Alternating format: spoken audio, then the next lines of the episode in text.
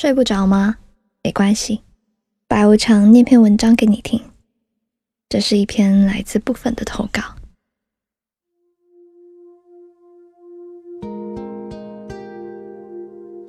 二零一六年十二月十一日，农历十一月十三，节气大雪过后，连续四天，杭州都没有下过雪。这是第十年的纪念日了。我向来认为仪式没有什么意义，可就在这几天，我却仪式性的悲伤起来。十年前，我十一岁，在这不知天高地厚的年纪里，哪有什么事情能让我记住呢？可是啊，要记住的事情总是毫无征兆的就发生了。如今十年不见了。我过得很好。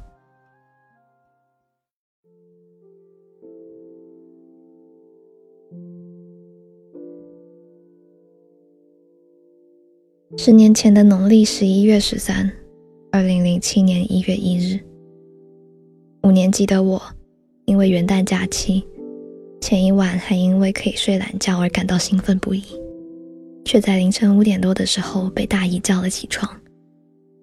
那个年代还不是家家户户都有小汽车，阿姨和约好的司机一起在楼下等着。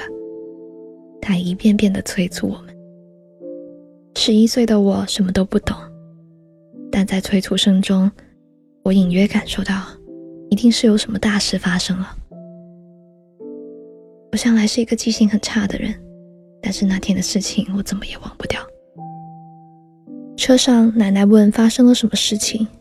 大姨敷衍着说：“妈妈受了一点伤，我不知道你是否有过这样的感受。强烈的直觉一点点侵入内心，大声的告诉你，那是一个你不愿相信的事实。那一刻，我很自然的感受到，妈妈受的这点伤就是死亡。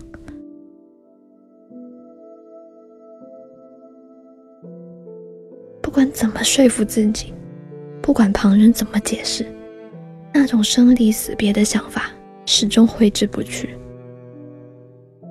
一个多小时的车程，我不敢哭，因为我认为哭就是承认永别。但是就算我不哭，妈妈也不会再笑了。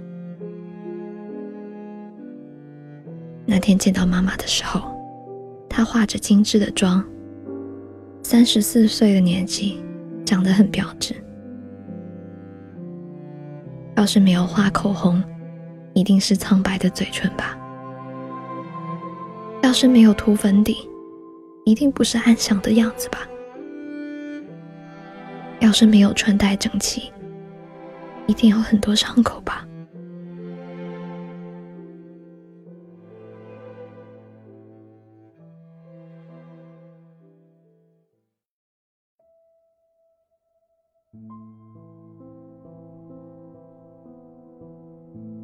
后来的事情我都不记得了，我忘了自己是怎么度过的，好像失忆了一样。从那之后，我开始讨厌直觉，我对元旦有了很大的排斥。在往后的日子里，我写过无数关于爱的作文，但再也与母爱无关。我讨厌元旦，因为在这一天，我失去了一个最爱我的人。这种排斥总是和别人欢乐的气氛格格不入。慢慢的，我把这种仪式感放在了农历的纪念之上，这样可能才能更好的适应身边的气氛。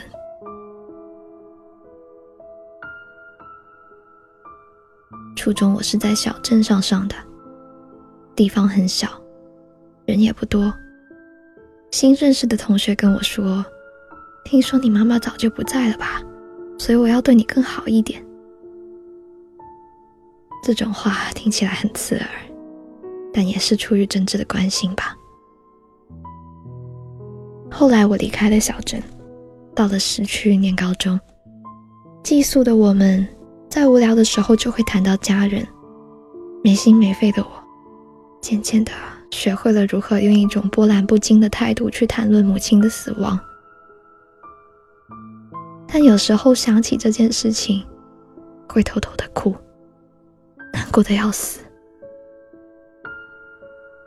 高考前夕，我有很多话不知道要跟谁说，只能写下一页又一页的信纸，装进信封，然后跑到天台偷偷烧掉，以为这样妈妈就能读懂我的心事。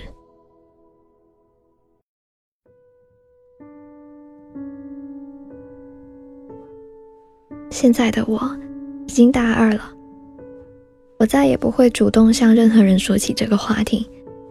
毕竟，谁会愿意把自己的伤口掀开给别人看呢？有时遇到旧朋友，他们还会问妈妈离开的事情。我的反应啊，有时候云淡风轻，有的时候忍不住掉眼泪。总之，每一次反应都不一样。前几天我和爸爸通电话的时候，不经意提起了妈妈，于是萌生了写一篇文章来纪念第一个十年的想法。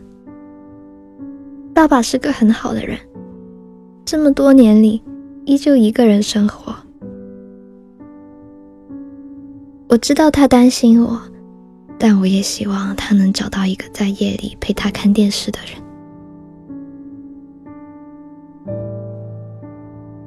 近几年来，也许是因为长大了不少，我更能体会到当年的恐惧、害怕。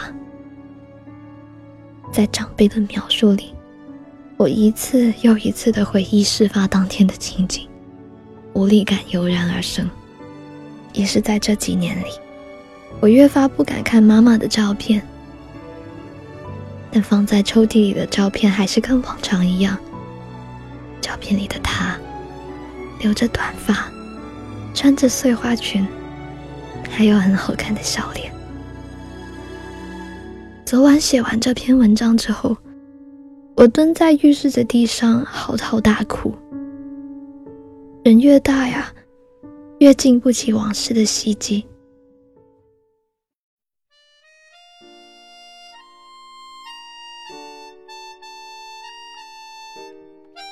十年了。悲伤和难过还是会出现，在过去的三千六百三十三天里，我很想你，也积极乐观的活着。可能是因为生活里缺少了你，我有很多不好的习惯和缺点，但至少我还是一个非常善良的人。请你放心，在下一个十年里。我还会像现在这样不停的想念你，也会照顾好爸爸，积极向上的活着。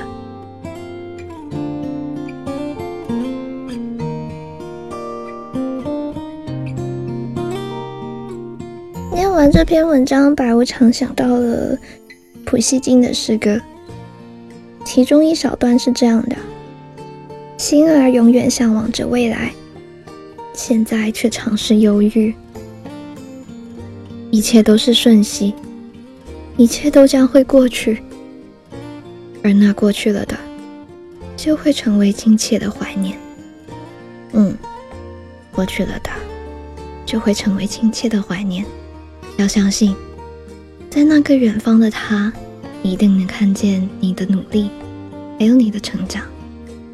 睡吧，大家晚安。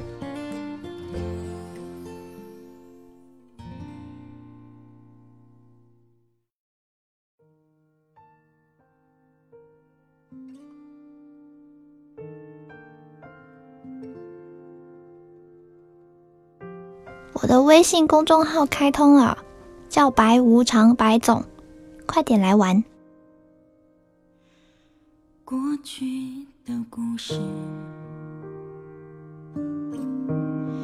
已难说清楚，想写一个结束，让它渐渐模糊。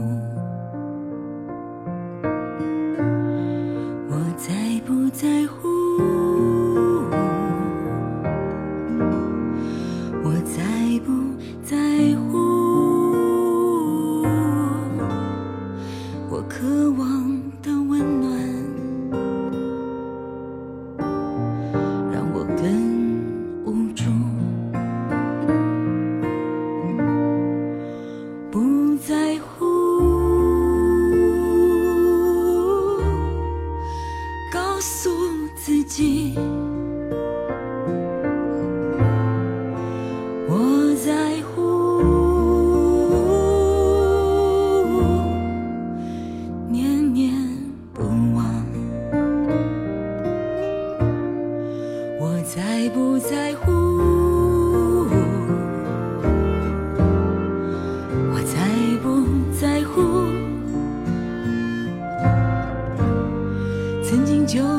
身旁。